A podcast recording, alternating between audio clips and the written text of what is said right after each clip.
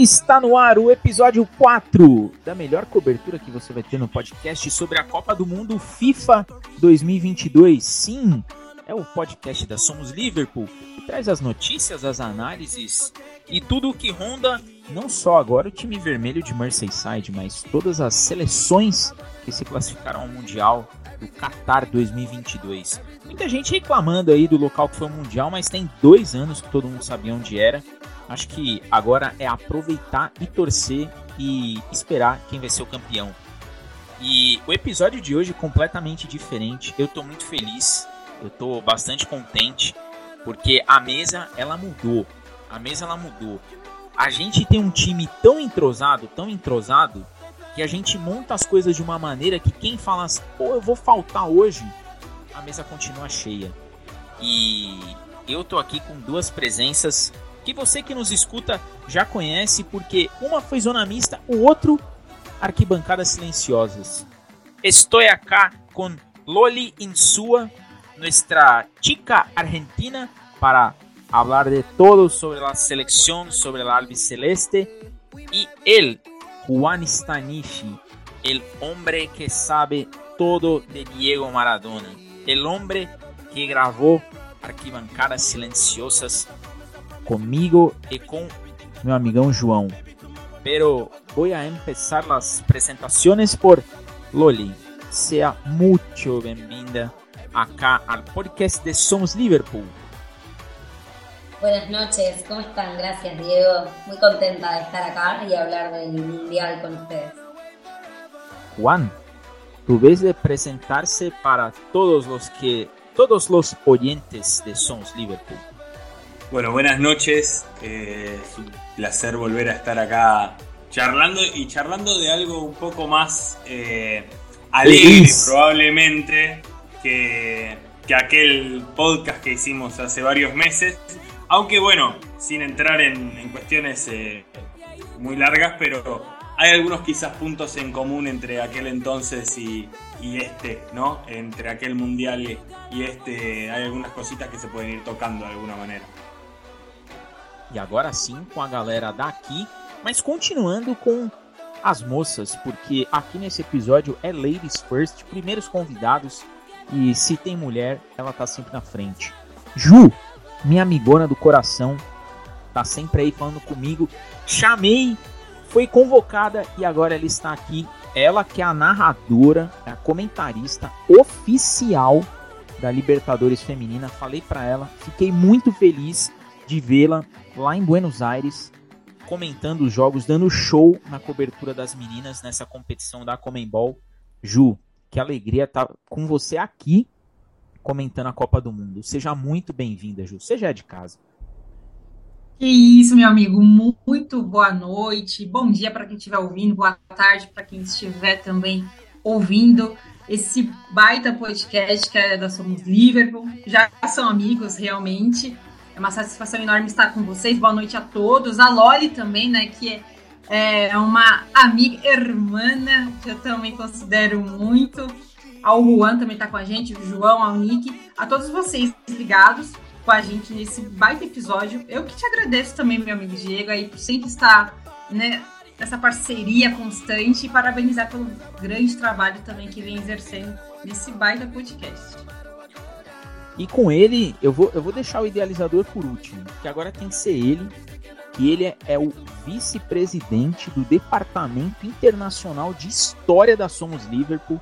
Ele que tem as ideias de série, ele que fica comigo fazendo brainstorming para fazer capa, para descobrir nome, para criar as séries, idealizou junto comigo arquibancadas que foi bem legal, rodou a América, unimos a América, Johnny, e estou muito contente de estar contigo aqui para comentar sobre o Mundial. Seja muito bem-vindo. Bom, Diegão, obrigado pela oportunidade mais uma vez. Bom dia, boa tarde, boa noite para todos os ouvintes que vão aí pegar esse episódio aí e ouvir essa análise de Copa do Mundo. E quero agradecer aí também ao Juan, ao Nick e a Loli e a Ju também pela oportunidade. E, cara, vamos tocar esse barco aí, vamos falar de Copa do Mundo de futebol e ele que idealizou tudo isso. Preciso agradecê-lo por estar hoje gravando no que seria um dia muito especial para mim. dedico inclusive por conta dele este programa ao meu querido avô, que com certeza está me vendo de algum lugar e está muito contente que eu tô aqui honrando-o nessa questão de comunicação. Nick, primeiro, muito obrigado por me deixar apresentar esse seu projeto e seja muito bem-vindo ao episódio 4. Boa noite a todos, bom dia, boa tarde, boa madrugada para os nossos ouvintes. Primeiramente queria agradecer a todo mundo, aprender de todo mundo que está aqui. A mesa, eu acho que é a primeira vez que eu faço uma mesa com o Diego 100% alternativa. É muito engraçado para minha experiência nova, com um projeto novo, é, é literalmente tudo novo, né? A Juliana a gente já gravou junto algumas vezes, mas sobre essa primeira vez que a gente grava, então obrigado pela presença. Ao João aí, um padre de mesa de análise, de muita, muita, muita resenha. A Loli e ao Juan, muito obrigado pela presença aí, mesmo estando distante a alguns quilômetros, mas assim, saiba que eu sou muito grato por ter a oportunidade de estar gravando com vocês. A gente já fala um pouco dessa Copa do Mundo aí. É... Também queria dar um salve para os nossos ausentes, né? O Pierce, o Orlandinho e o Rodrigão, que estão aí com a gente presentes praticamente todos os episódios dessa saga. Saiba que vocês fazem falta, mesmo com a mesa cheia, vocês estão aí nos nossos corações para fazer acontecer esse projeto aí, tá? A gente já fala um pouco dessa Copa, desses resultados inusitados e esperados. E é, eliminações não esperadas e, e, esperadas. E dissertar um pouco do passado e do futuro de algumas seleções que estão aí para. Já algumas já estão classificadas e assim é, de forma inesperada e algumas já eliminadas e classificadas de maneira muito esperada. Conto com todo mundo para fazer esse episódio brilhar. É, mais uma vez, só agradecer e reverenciar o Diego pela oportunidade de estar gravando um episódio que foi gravado na data do aniversário do avô dele, né? Não tem nem, nem mais o que dizer sobre isso. E depois dessas, desses agradecimentos, dessa alegria de poder gravar aqui, falar de futebol com pessoas que eu gosto demais, que eu sou fã, eu vou começar esse bate-papo com a partida que estava todo mundo esperando, né? Eu acho que vale muito a pena a gente falar dessa partida do Brasil 1 a 0 contra a Suíça, um jogo extremamente complicado, um jogo muito complicado para o Brasil. É, a gente vai falar também um pouquinho aí da escalação do Tite. Faltou coragem para ir para cima da Suíça podia ter mudado o meio-campo, podia ter ido para cima no primeiro tempo. A gente vai falar bastante disso aqui. Mas um jogo em que ficou muito claro que o Brasil, diante de seleções passivas, parece que não vai fazer tanta coisa. Teve, teve bastante. O Brasil teve muito receio de atacar contra um adversário que historicamente não vai para cima do Brasil. A Suíça não fez nada contra o Brasil. O Brasil em vários momentos os jogadores estavam parados olhando para quem tocar. A Suíça não fez força para marcar. A Suíça não fez força para empatar. Ela claramente foi para o jogo para roubar um ponto ou perder de pouco. Vou começar esse essa resenha de Brasil com ela que dá show no Twitter, dá show nos stories. Eu tô acompanhando dia 1, dia 2, dia 3, dia 4, dia 8. Ju, Brasil 1, Suíça 0. Classificação veio uma escalação meio maluca ali do Tite. Foi sem muita sede ao pote, aliás, estava sem sede nenhuma, né? E viu ali que o empate seria muito bom para a Suíça. Demorou para ter coragem, hein, Ju? O que, que você viu desse Brasil 1, Suíça 0? Bom, Diego, é... e todos ligados com a gente. Bom, eu achei que também o Tite foi muito criterioso. A verdade, né, faltou ousadia realmente nesse Brasil e Suíça. Só que eu já esperava, pelo conservadorismo do Tite, né, e a mexida é, na ausência de Neymar e na ausência do Danilo, né, tava essa grande expectativa. Ele colocou o Militão improvisado ali na lateral direita e colocou o Fred, né. Bom, e já deu para ver que nesse Brasil e Suíça ficou evidente que Rodrigo e Bruno Guimarães são a melhor pedida nesse momento. Porém, a Suíça, como você bem destacou, ela já tem um histórico de uma seleção que é um, joga realmente um jogo um pouquinho mais pragmático, né? É uma seleção muito mais reativa do que propositiva. Sempre vim esperando o seu adversário atacar. Né? E sabendo que o Brasil tem um poderio muito bom ofensivo e é totalmente propositivo o seu jogo, foi isso que eles fizeram. Ficaram muito fechadinho, muito fechado, numa retranca absurda, amarrado o jogo. Né? E o primeiro tempo teve o Vinícius Júnior né, que acabou fazendo aquele gol impedido.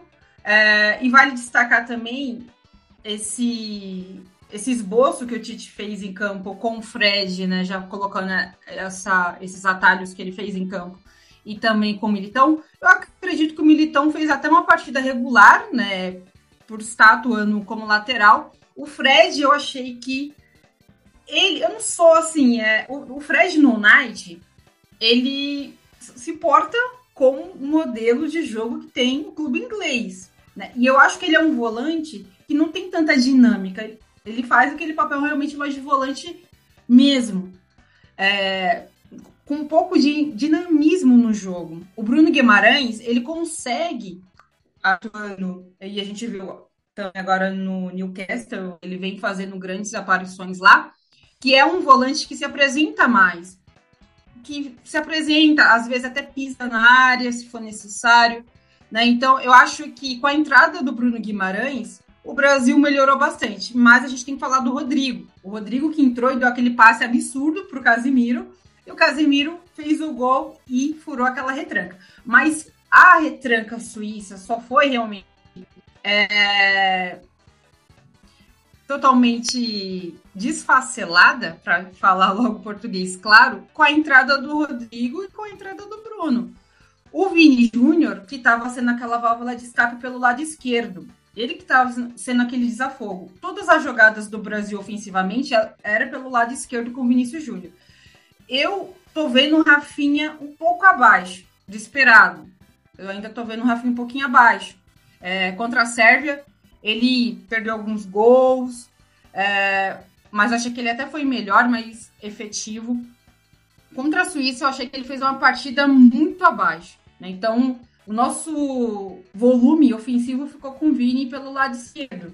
Né? E com a entrada do Rodrigo trabalhando um pouquinho mais por dentro, mais aquele lado esquerdo também, fazendo é, aquela parceria, aquele duo com o Vini Júnior pelo lado esquerdo.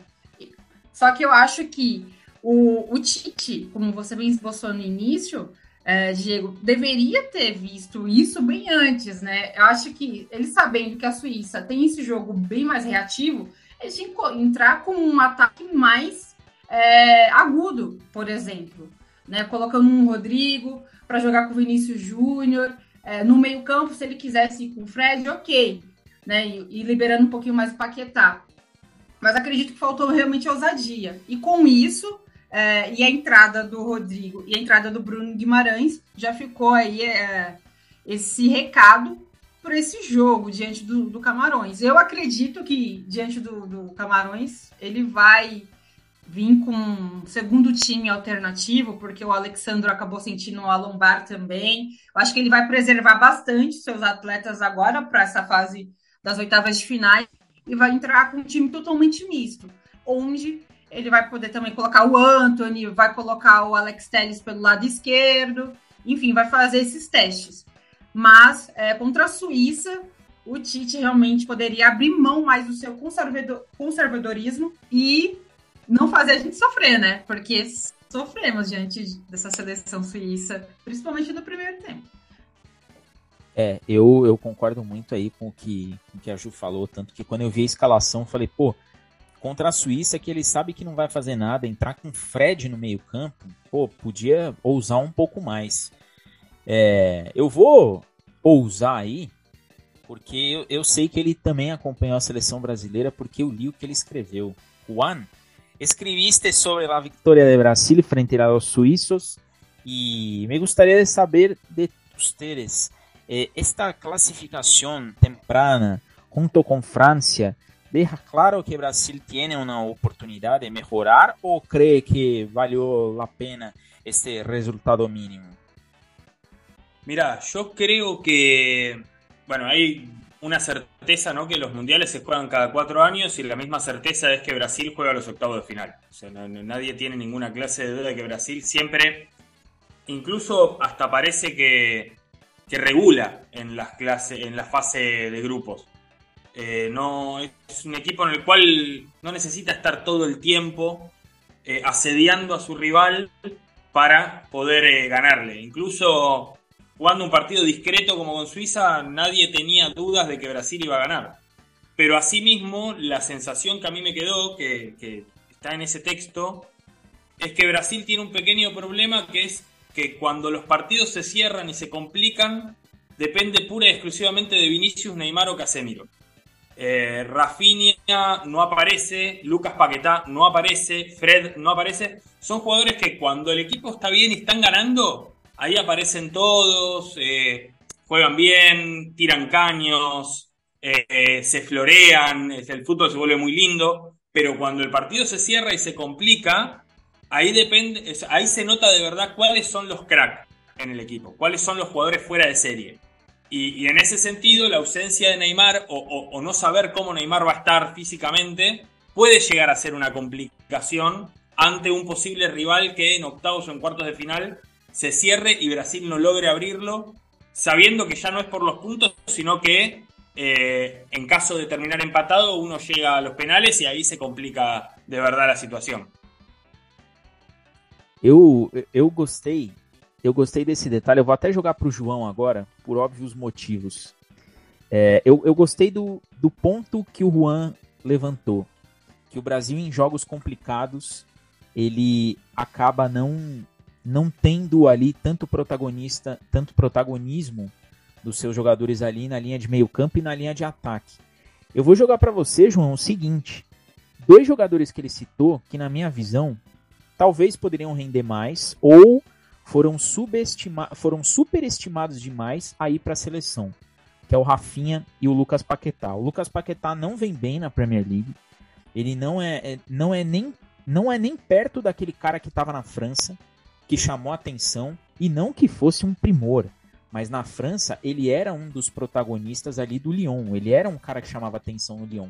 E na Inglaterra ele está sentindo a dificuldade de, de se adaptar ao ritmo da, do futebol inglês e o Rafinha é um cara que estava bem no futebol inglês e deu ali, teve uma queda de nível ao ir para o Barcelona, porque ele vai para uma liga que não vai exigir tanto dele.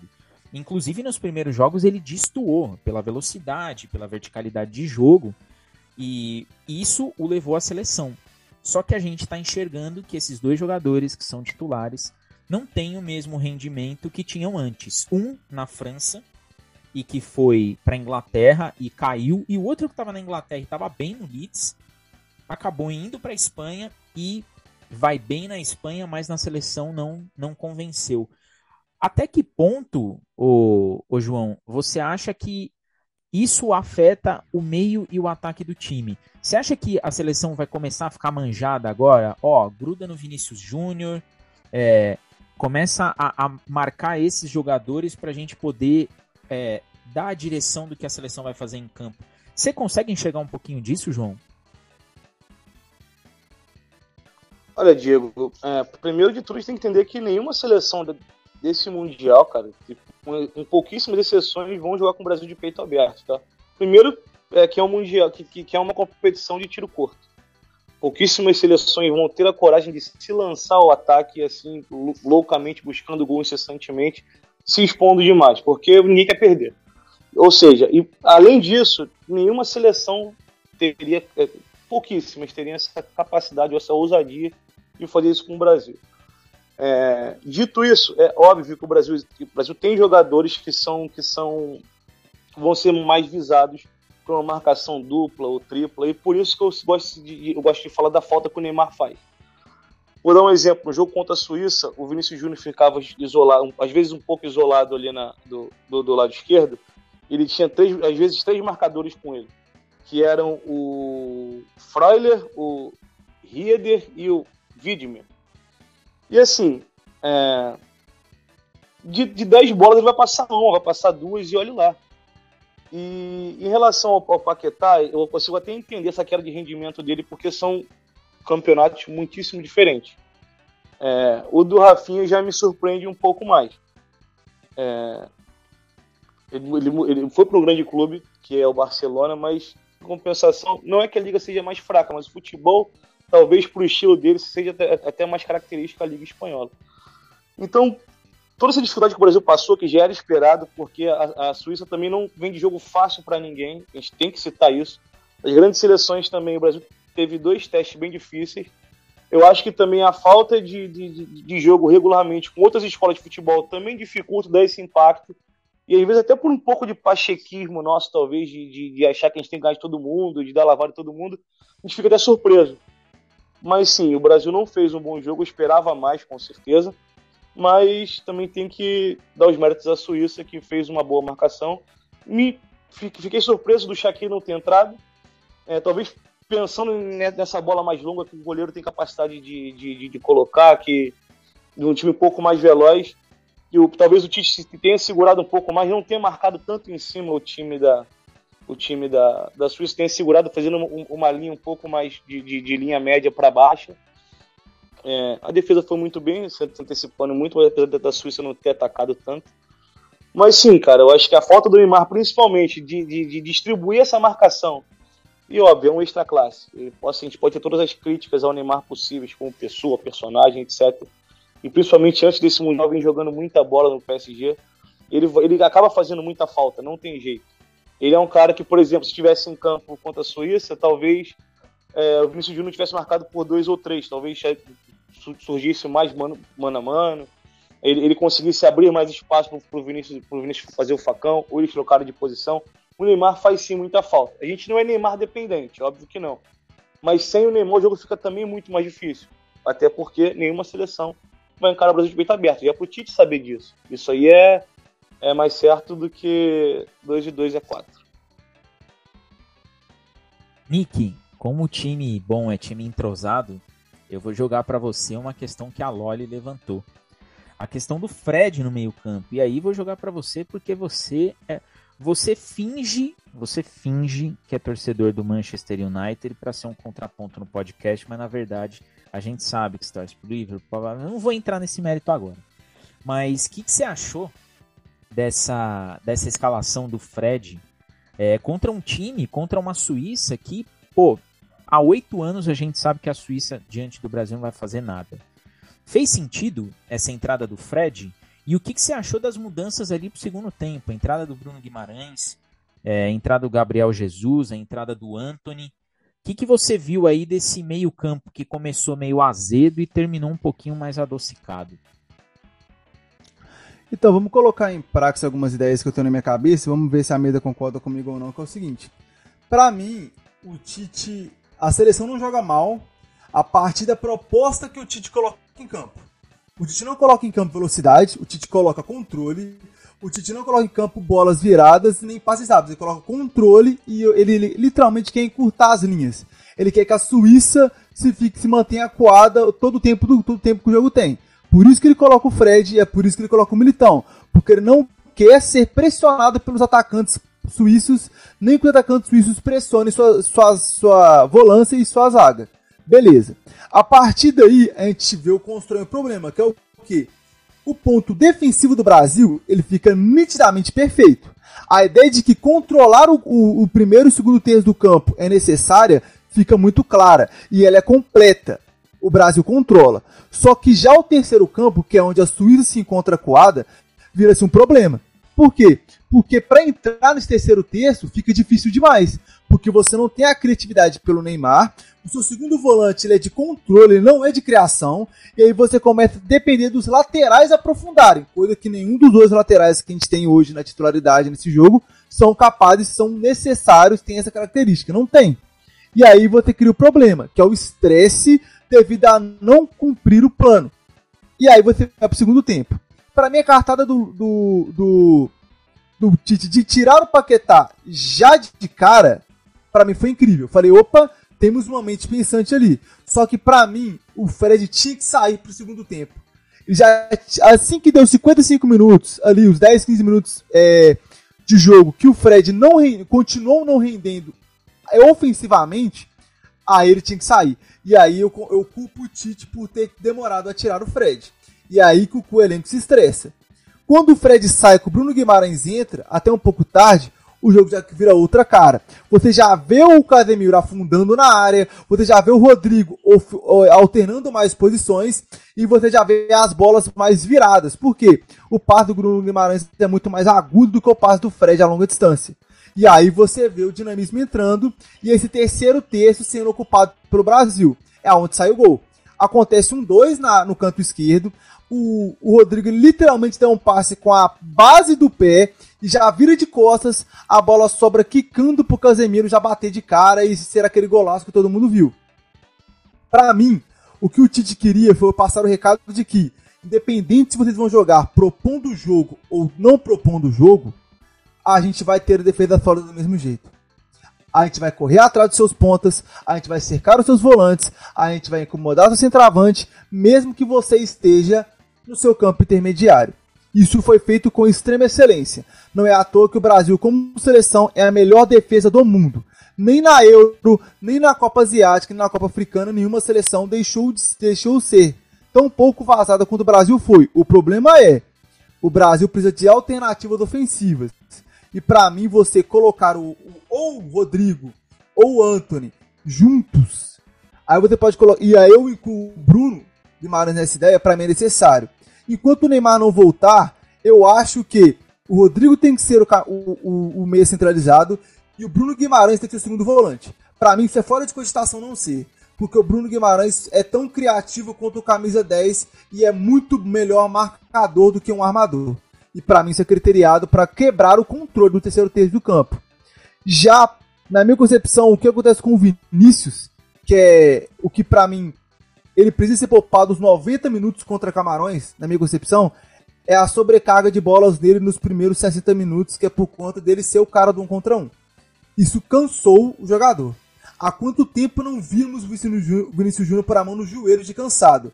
Nesse jogo da Suíça foi visto e, e vai custar caro, porque se ele não for poupado, vai chegar numa quarta semifinal com problemas. E ele é, junto do Neymar, junto do Thiago Silva, junto do Casemiro, junto do Alisson, peças que não são substituíveis da seleção hoje. Não são dependentes. Algumas peças são nesse, podem fazer a função dele, mas como esses jogadores, hoje a seleção não tem, que são as chaves, né, para essa Copa do Mundo. Pode falar, João. Você quer falar comigo? Pode falar. Ah, tá. Porque eu. Pode vir, pode, pode falar, tamo junto. Rapidinho. Eu não acho que o Rafinha termina a Copa do Mundo como titular, tá? O Antônio tá pedindo passagem, muita passagem. E, e aí é um ponto, eu, o ponto pra eu finalizar.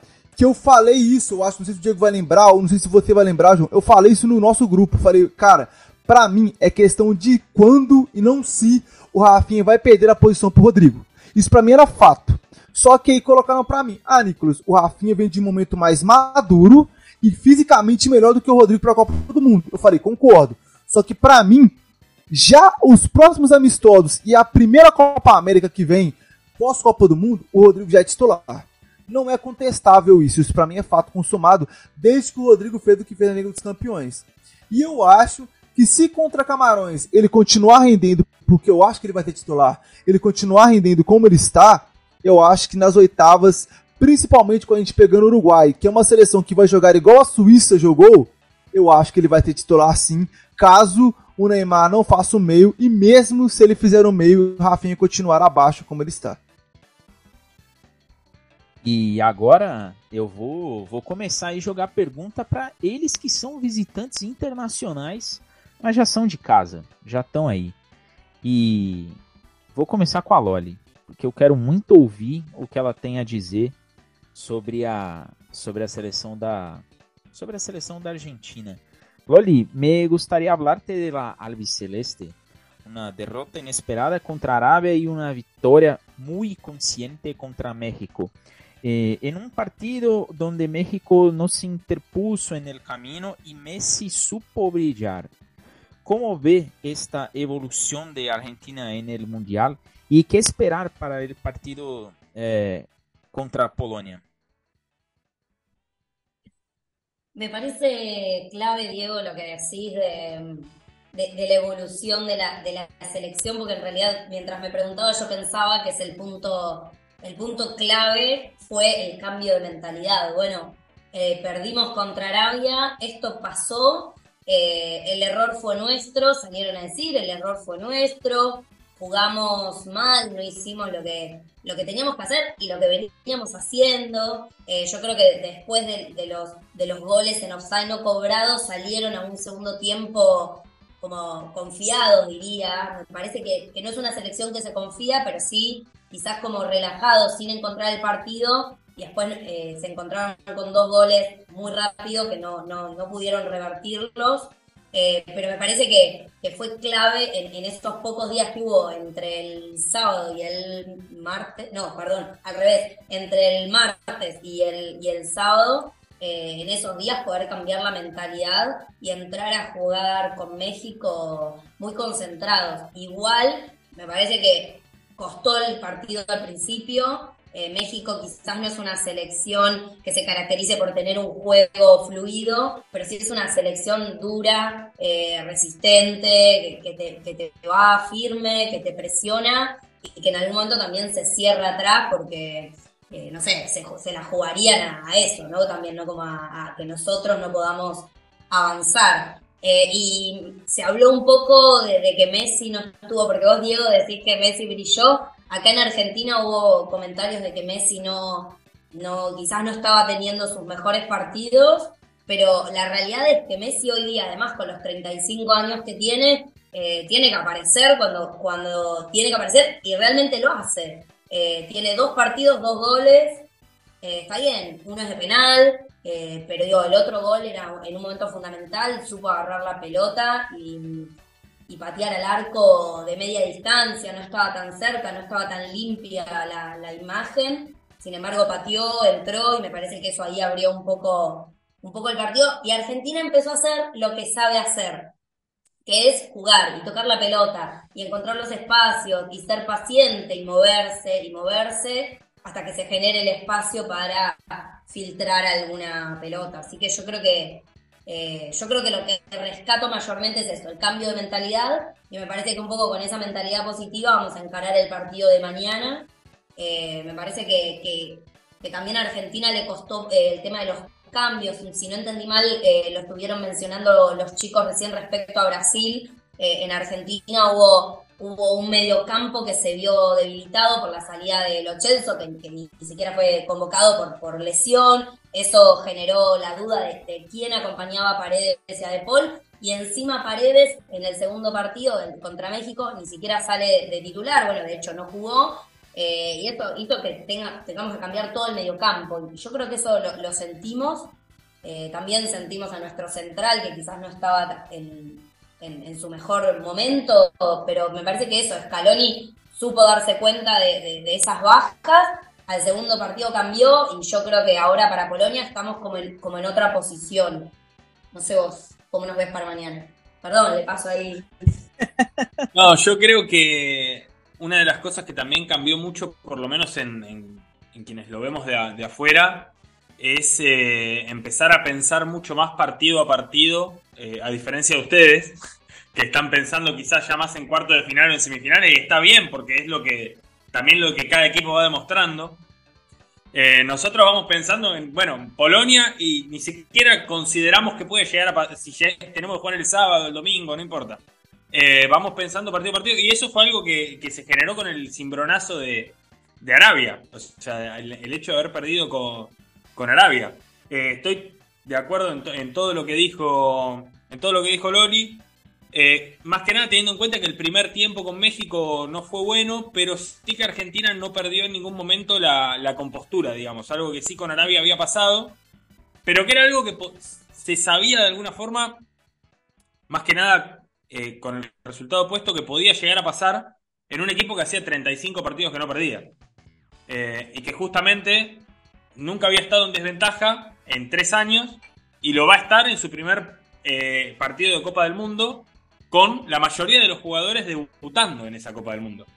Entonces, sí quizás no estoy de acuerdo en que, en que fue una desconcentración de la selección argentina. Argentina entró como entró al primer tiempo. El primer tiempo Argentina, mucho, un gran rato fue un juego bastante entre los centrales, con el volante, sin avanzar demasiado y en el segundo tiempo entró de la misma manera. La diferencia fue que ante el primer golpe, como se suele decir en boxeo, eh, tuvo una mandíbula de cristal, no supo responder ante ese primer golpe, no supo cómo plantarse. Creo que el gran cambio que tuvo con México fue, bueno, no vamos a permitir que ese golpe suceda. Eh, en algún momento con los jugadores que Argentina tiene, sabemos que alguna jugada te va a quedar. O sea, con Messi, con Lautaro Martínez, si no es Lautaro Martínez, con Julián Álvarez, con Di María, con Alexis McAllister, eh, con Enzo Fernández. Sabes que alguna jugada vas a tener. Bueno, lo importante y más que nada en una Copa del Mundo es bueno, no tener eh, grandes golpes durante los partidos, que es algo que le pasa a todas las selecciones. Más que nada en, momentos, aquí, quizás Brasil y Francia están en otro nivel. Pero la mayoría de las selecciones en la que tienen un golpe es muy difícil reponerse. Eh, Argentina sufrió eso. Y con respecto a mañana con Polonia, todavía no tenemos, creo que, el equipo confirmado. Eh, es probable, por lo que se estaba hablando, que vuelva Leandro Paredes, que vuelva Cristian Romero. Más que nada teniendo en cuenta que el juego de Polonia no es un juego con tanta velocidad como el de Arabia Saudita o como el de México, sino que es mucho más posicional. Entonces, quizás la falta de ritmo que puedan tener Paredes y Cristian Romero pueda llegar a, disimularse un poquito más y aparte agarrar ritmo pensando en los octavos de final. Eh, pero va a tener un partido muy complejo, porque Argentina tiene que ganar sí o sí. Y, ya desde el partido pasado, o sea, cualquier selección tiene un margen de un partido en los primeros tres. Argentina lo perdió en el primero, eso. Y a partir de ahora es, todos los partidos son una serie, como dicen ustedes, mata-mata. Eh, no tenés opción. Argentina mañana no puede empatar, no puede perder. Perder de ninguna manera, empatar se complica. Tiene que salir a ganar, sabiendo más que nada que Polonia es un equipo que está acostumbrado y está muy cómodo esperando. Así que va a ser un partido más que nada para quienes no tengan que sufrirlo como nosotros, eh, probablemente entretenido. El otro día leía una reflexión de un, de un periodista español, eh, que probablemente esta es otra gran diferencia que tenemos con ustedes, que ustedes creo que lo viven de una manera un poquito más relajada. Nosotros vemos el fútbol, según este periodista español, y yo estoy totalmente de acuerdo, como, como si estuviéramos mirando a un niño que está a punto de caer de un balcón, con el corazón en la mano. Eh, así vivimos nosotros los partidos y de alguna manera así se traduce a cómo lo viven los jugadores. Rodrigo de Paul era un jugador que no erraba pases, que era el motor del equipo y desde que empezó la Copa del Mundo es una persona que está totalmente descontrolada dentro del campo de juego. Así que gran parte de, de, lo que pueda pasar mañana es lo que decía Loli, ¿no? Mantener la calma durante todo el partido y saber que son 90 minutos y que esto es largo. Juan, eh, después de, todo esto, te voy a, preguntar. Eh, vimos sufrir al mediocampo argentino en el primer partido, Scaloni cambiar al juego de México y cambiar en la segunda mitad para mejorar el rendimiento contra los mexicanos.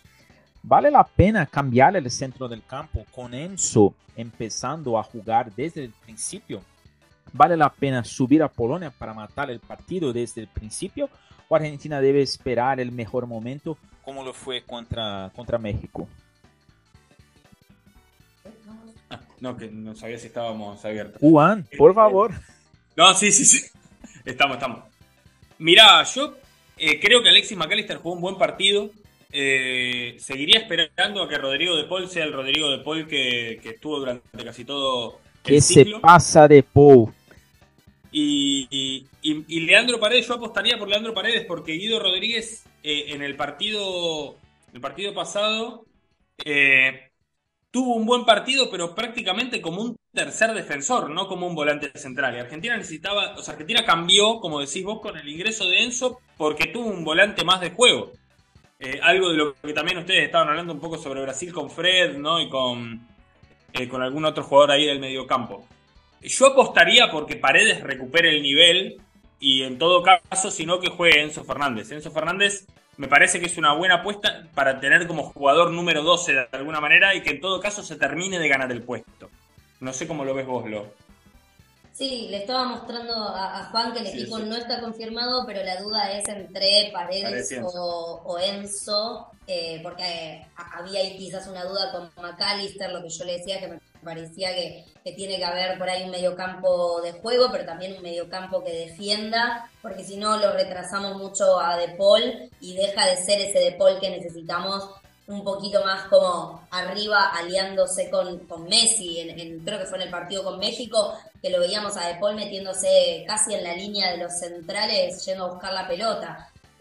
por lo menos a, mí, a, Loli, le, eh, le parece que, que, ahí De Paul pierde un poco, entonces tiene que, que, entrar paredes más por ahí en ese juego o ir como eh, generando otra lógica, ojalá esté bien, me parece que era, que era la columna vertebral, y yo opino lo mismo de que para mí Enzo tiene que, tiene que seguir siendo el primer suplente y, cuando entra, entrar a mil, pero para mí no sé si está para una titularidad en un partido que hay que entrar muy, muy concentrado y que por ahí la experiencia también cuenta, ¿no? Como la, mentalidad de, un jugador ya más experimentado. No, y una cosita más, que es que con Arabia, eh, Argentina hizo algo que yo la verdad que no termino de entender bien por qué Scaloni plantó ese equipo, que es que cuando, casi siempre cuando Paredes y, y, De Paul jugaron en la misma línea, o sea, jugaron como, prácticamente como se dice acá, como un doble 5, como dos volantes centrales, Argentina no, no, no tuvo buen juego,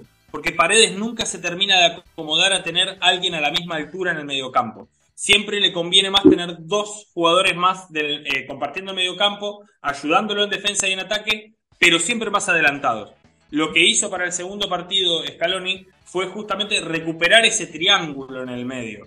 Vamos a ver ahora si con Paredes en un mejor nivel, eh, esa, esa recuperación indica que Paredes había tenido un mal partido por la posición que tuvo o si Paredes tuvo un mal partido porque todavía está falto de fútbol. Eso lo vamos a ver mañana. Eu gosto assim. Que nível é esse? Meu Deus. Eu vou jogar aí a próxima partida, né? Mais uma partida. Eu vou jogar para ela porque eu tô curioso por conta dos requintes desse desse jogo. Ju, eu vou contigo para Camarões 3, Sérvia 3. Um jogo que a Sérvia é, pareceu dominar, né? E mais uma vez é, é o segundo jogo em que a Sérvia morre no segundo tempo fisicamente não consegue segurar o ritmo e Camarões vai lá, arranca um empate heróico, quase vence no fim do jogo, mas ficou ali num 3 a 3 um gosto horrível pro, pro Dejan Mihailovic e um empate heróico para Camarões, que, né, ao que tudo indica, deve fazer um jogo contra o Brasil ali para cumprir tabela. Acho que a Sérvia vai para vai para a segunda partida aí contra a Suíça para brigar pela segunda posição. Mas o que, que você viu de Camarões 3 serve a 3, Ju? É, foi um jogaço, né? Um jogo que a Sérvia era favorita, né? E um Camarões aguerrido, né? Eu vejo a seleção camaronesa muito aguerrida nessa Copa do Mundo. É, e falar um pouquinho do contexto individual que essa seleção tem, né? Tem o Chopo Montin, que vem muito bem, né? Até mesmo no Bayern de Munique, é, numa temporada muito boa. Ele que era ali o patinho feio no Paris Saint-Germain, chegou é, no Bayern de Munique ali como não quer nada também, ali lidando como se fosse um patinho feio. Hoje, no Bayern, ele vem se encaixando muito bem, até mesmo com a saída do Lewandowski. É, e ele vem fazendo aquele papel realmente mais de centroavante. E na seleção camaronesa, ele vem muito bem né? nessa Copa do Mundo. É um contexto bem mais individual, obviamente, se a gente pegar a seleção sérvia, que tem um coletivo forte, e a seleção Camarões, realmente vai ser num contexto bem individual.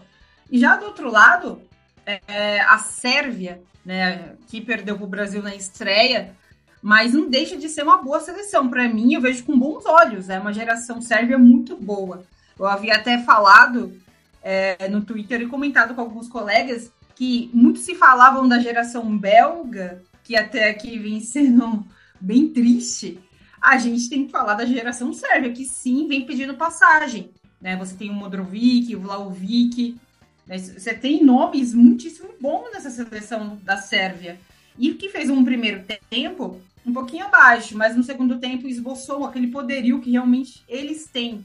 Né? Gosta de jogar naquele modelo que favorece o Modrovic, né, naquele 4-2-3-1, deixa só o Modrovic lá na frente, e, e isso surtiu muito efeito na segunda etapa, e o Camarões também correu atrás, foi um jogaço.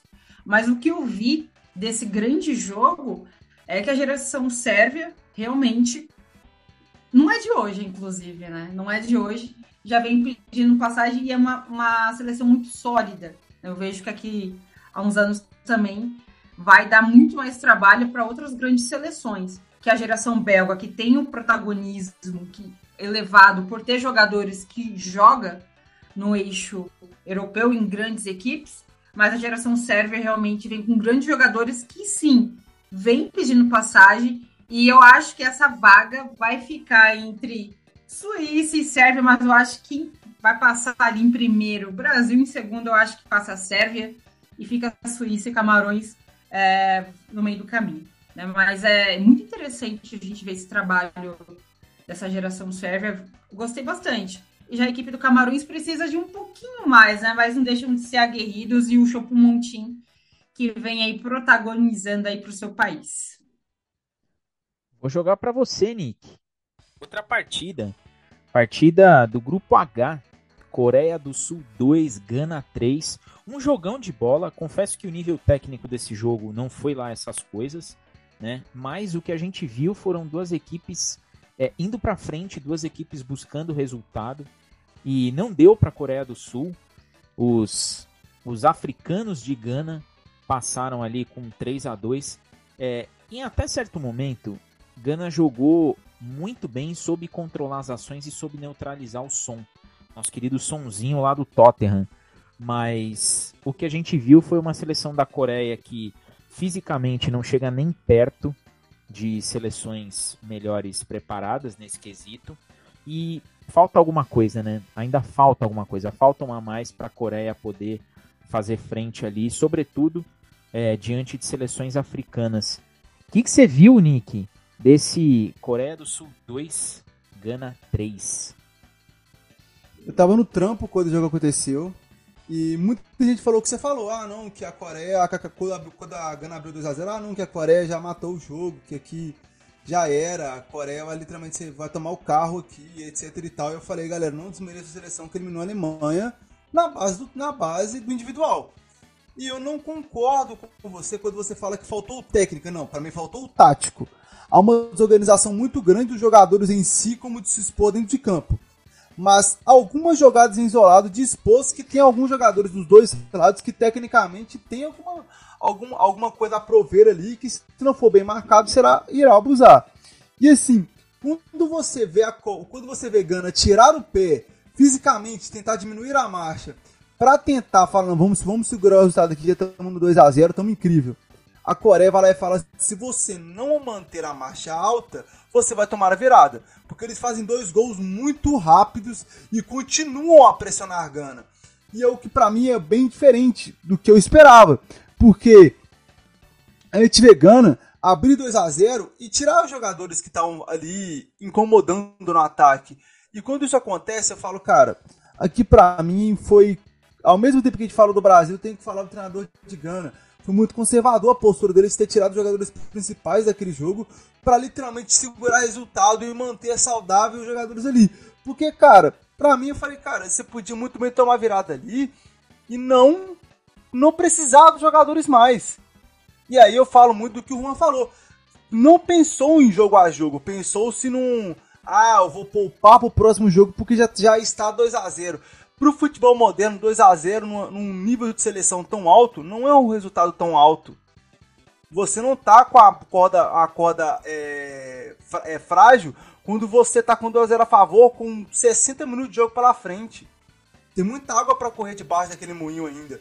E aí, a, a Gana volta a reagir e no lance totalmente individual do ataque de Gana, não teve, não teve é, tático nenhum naquele ataque.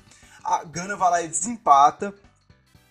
E aí gera pressão na Coreia do Sul, que se esvalece toda. Tudo resquício de tático que, que tinha ali vai, de, vai por água abaixo. Aí começa uma chuveirada de bola na área. Começa um dois que não funciona. E o jogo fica pobre e a Coreia do Sul sai com resultado é, antipático ao que queria, vamos falar assim. E aí acontece que os sul-coreanos rodaram, né? E eu até brinco, já até brinquei isso uma vez e vou brincar de novo. A Coreia esperou ser eliminada para eliminar a Alemanha. Sabe? A Coreia esperou ser eliminada para eliminar a Alemanha. Será que Será que aí eu tô colocando no meu achismo com toda certeza? Será que a Coreia pode ser capaz de incomodar alguma seleção ali?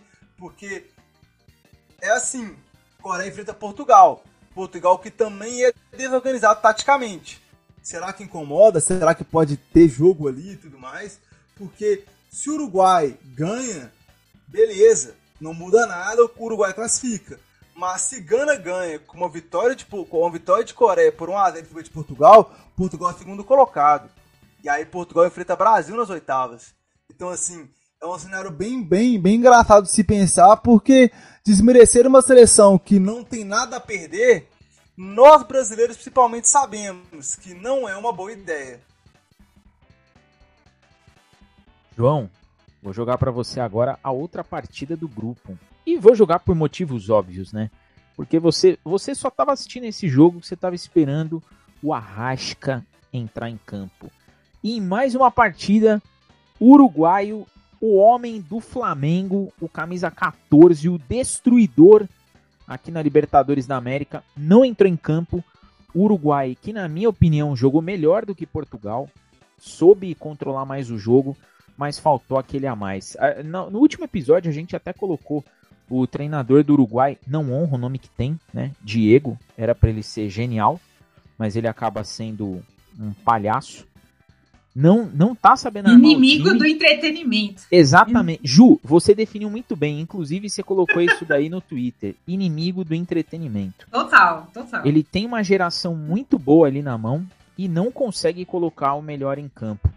João, manda Nick, antes de eu perguntar. Eu só quero ser muito sincero com esse cara porque eu já tô cansado. Eu vou falar pra enésima vez que essa frase tá na minha, tá, tá na minha garganta aqui entalada tem meses. É isso que dá você trocar de treinador faltando dois meses para a Copa, sabendo que o seu outro treinador tava com problema de saúde à beira da morte e não trocar o cara antes, sabe? É, é, é uma... Há mais de um ano que sabem que o. Ah, administrar. Que mais de um ano? Ele já tava em 18 querendo Bem sair porque não tinha condições de continuar treinando. O Uruguai insiste e após ele ter que ser hospitalizado, a troca de treinador. É, é, é muito complicado. E aí eu falo, né? Um cara. Se você pegar aí a geração de Diegos, Diego Maradona, Diego Forlan, Diego Godin, Diego Ribas, Diego Bertoldo. E aí você tem esse Diego que não faz jus ali ao seu nome. Mandou muito mal o Uruguai, jogou melhor que Portugal, mas viu ali os nossos queridos parceiros lusófonos é, vencerem o jogo 2 a 0 Ainda teve aquela mandracada do Cristiano Ronaldo que não vive um bom momento, né? Tentou roubar ali um gol. Não, encostei sim. De repente ele falou: não, não sei em quem que pegou, mas comemorou o gol 2 a 0 Portugal. Classificação encaminhada e deixando o Uruguai numa situação extremamente delicada. João, vale a pena deixar o Arrasca no banco e acontecer o que aconteceu? na partida diante de Portugal? Então, Diegão, para mim, quanto menos Arrascaeta jogar na seleção do Uruguai é melhor. Que ele não se desgasta, volta bonitinho pro Flamengo, para mim tá ótimo. Ele que não jogue meio. É, como flamenguista falando, claro. Agora, como, como é, apreciador do, do espetáculo do futebol, inclusive esse grupo era o que eu mais estava animado de ver. Para mim, eu saí bons jogos ali e saíram de fato, tá? É, mas, cara, eu não entendo o que acontece o que esse treinador faz com, a seleção do Uruguai. É uma bagunça. Ele colocou o Varela de, quase que de ponta direita, de ala, sei lá o que ele fez ali. Um cara que não vinha treinando, nem sabia se ia para a Copa do Mundo ou não. Ele vem fazendo aquela confusão lá do, da, da, da, guerra lá da Rússia e Ucrânia. É, Uruguai é, também que vem tem, tem resquícios de uma geração muito envelhecida. É, exemplo disso de Godin. O Soares, coitado, o Soares não consegue correr, cara sabe? O primeiro jogo, de, o primeiro jogo do, do Uruguai eu fiquei, eu fiquei, cara, não é possível que esse cara já foi. Ó, a verdade chega, mas que ele já chegou a ser um maiores centroavantes do mundo. Tem. O, o Cavani ainda continua assim, é, até talvez no nível acima.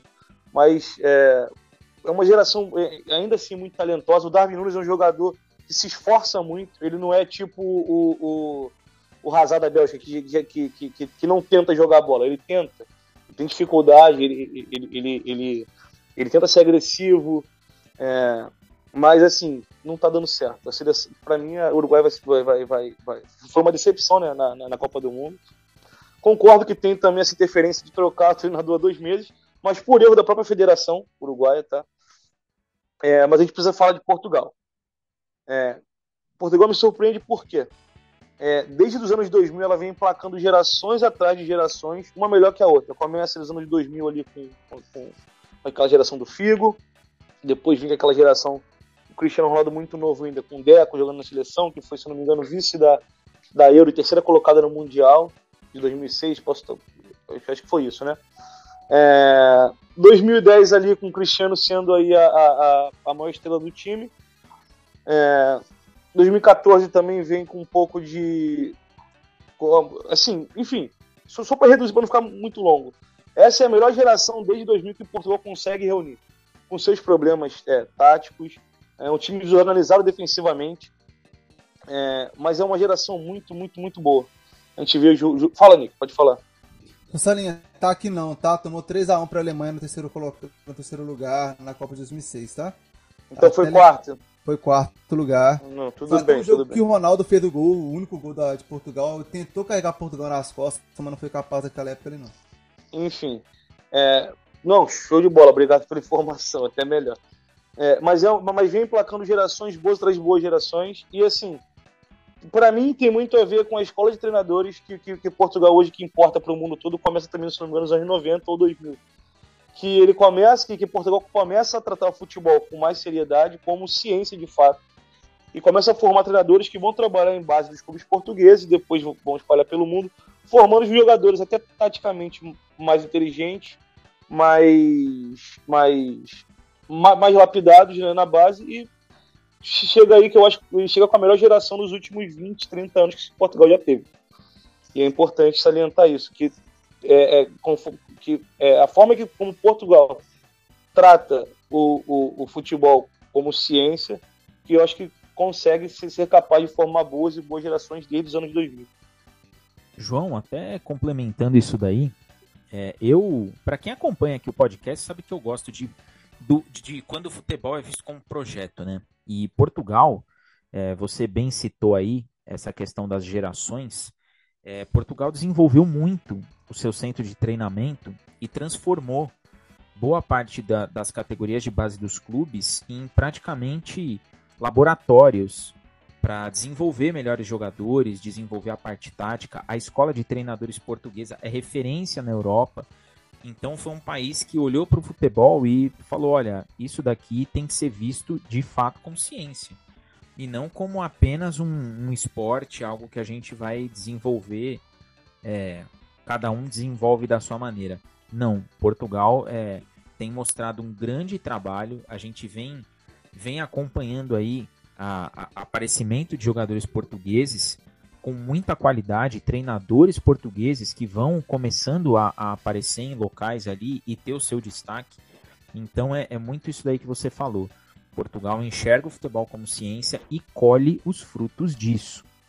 Não, exatamente. É, e assim, a gente tem os portugueses mais renomados, que vieram trabalhar no Brasil, é, os, os, que estão em, em, em, clubes importantes da Europa, mas eles não formam só essa galera, eles formam bastante. Paulo Souza, no caso, você está falando. Né?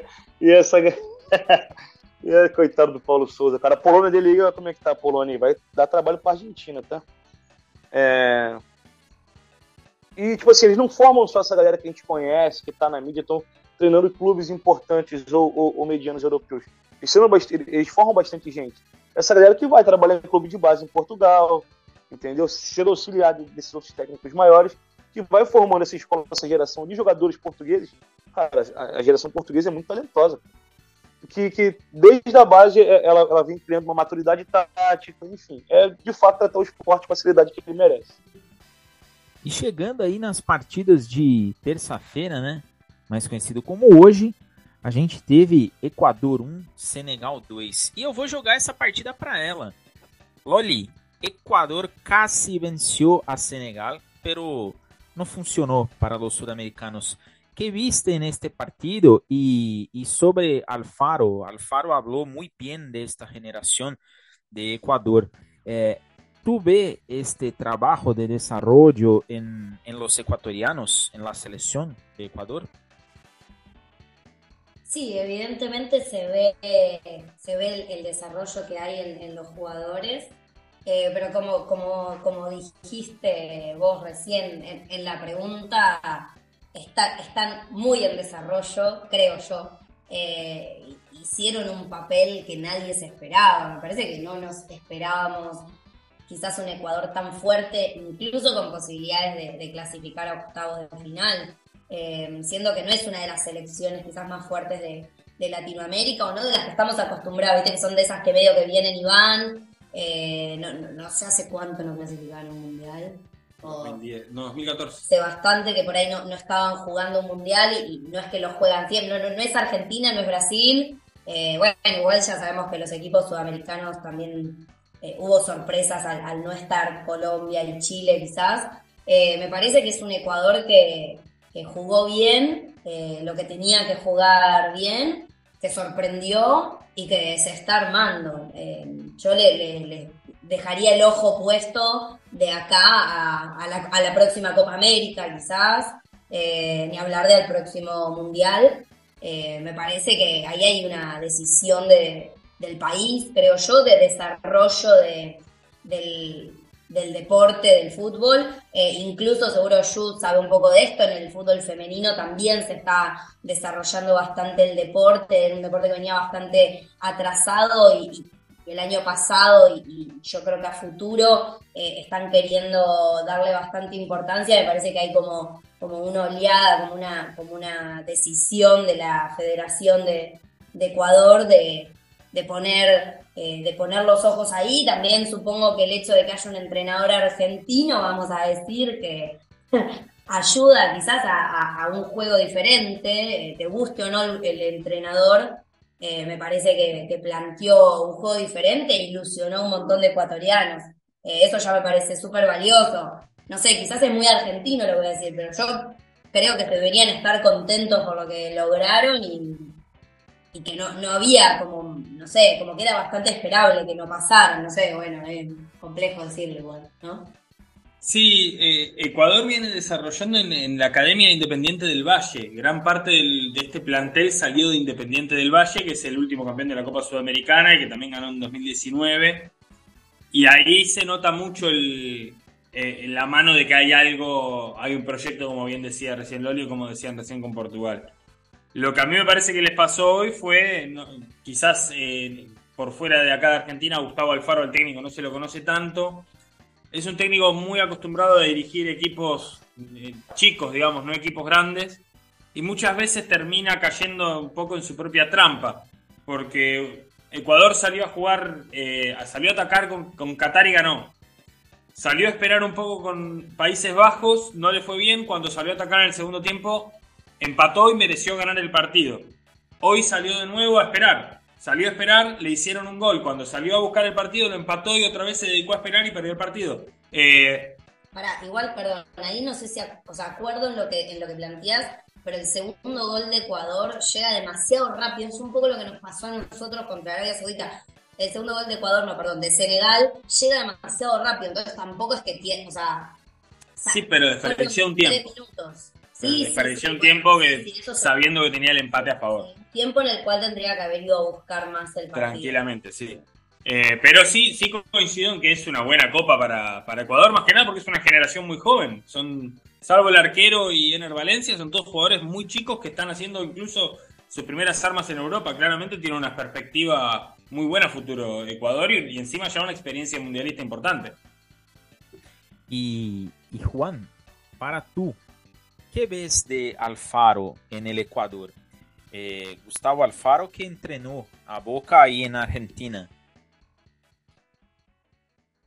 Es bastante difícil decir. Eh, Gustavo Alfaro, eh, cuando logra conectar con sus equipos, cuando logra que sus jugadores lo, llegar a sus jugadores, pero no solo ya de una manera táctica o futbolística, sino incluso de una forma más anímica, logra que los equipos tengan algo más. Eh, lo ha hecho acá con Arsenal de Sarandí, un equipo que tiene muy pocos hinchas y salió campeón de Copa Sudamericana. Eh, lo ha hecho con varios clubes eh, muy chicos.